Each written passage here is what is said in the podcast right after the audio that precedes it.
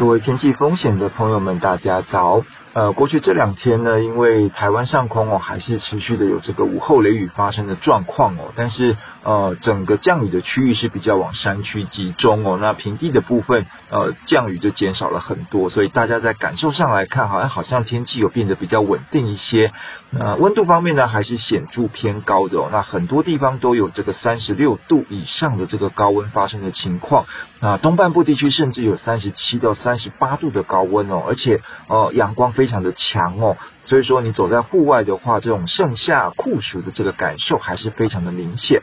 那预估这个礼拜的话呢，大致上还是这种午后有这个热对流雷雨的天气的形态哦，但是呃降雨的范围还有雨量的多寡啊，随着这整个环境风向的变化会有些不一样哦。那今天礼拜一到明天礼拜二哦，由于台湾南边有这个低压扰动哦，经过菲律宾往南海的方向移动，那整个大环境的风向是东南风到偏东风哦，所以哦热对流发展的区域会比较偏向在西半部。地区，那尤其是中南部的山区哦，热对流发展会比较明显啊，可能会有局部的大雷雨或者是短时较大雨势发生的机会。那迎风面的花东地区还有恒春半岛也会有这个局部短暂阵雨的机会。那从后天礼拜三开始，一直到礼拜五哦，那整个大环境的风向会转为偏南风哦，所以包括这个北部东半部在内哦，各地的山区午后都会有热对流雷雨发展的这个机会。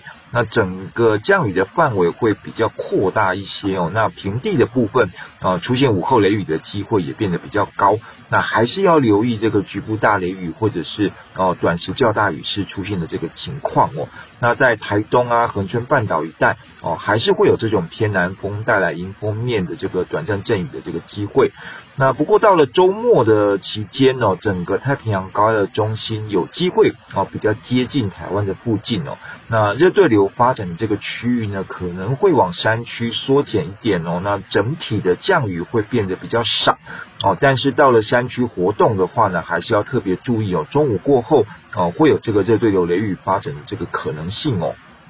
那平地的区域的这个天气呢，应该会变得稳定一些哦，所以提醒，如果周末期间要到山区活动的朋友，还是要小心留意午后的这个天气变化的状况哦。那如果热对流发展的比较旺盛的这个时候呢，还是有可能会出现哦短时比较大这个雨势的这个情况。那这个礼拜由于都是南来的这个暖空气影响哦，加上呃上午的这段时间呢，大部分地方哦阳光日照都是蛮强的，所以温度还是会持续偏高哦。各地的高温预测普遍都可以到三十四到三十六度，那大台北啊东半部地区呢，甚至会有三十七度或者是以上高温发生的这个机会哦，所以大建议大家还是哦尽量待在室内哦，减少户外活动的这个。机会哦，那另外同时要做好这个防晒跟防中暑的准备啊，避免这个热伤害的这个情况发生。那短时间内来看的话呢，南边的热带洋面的扰动还是不是很活跃哦。虽然说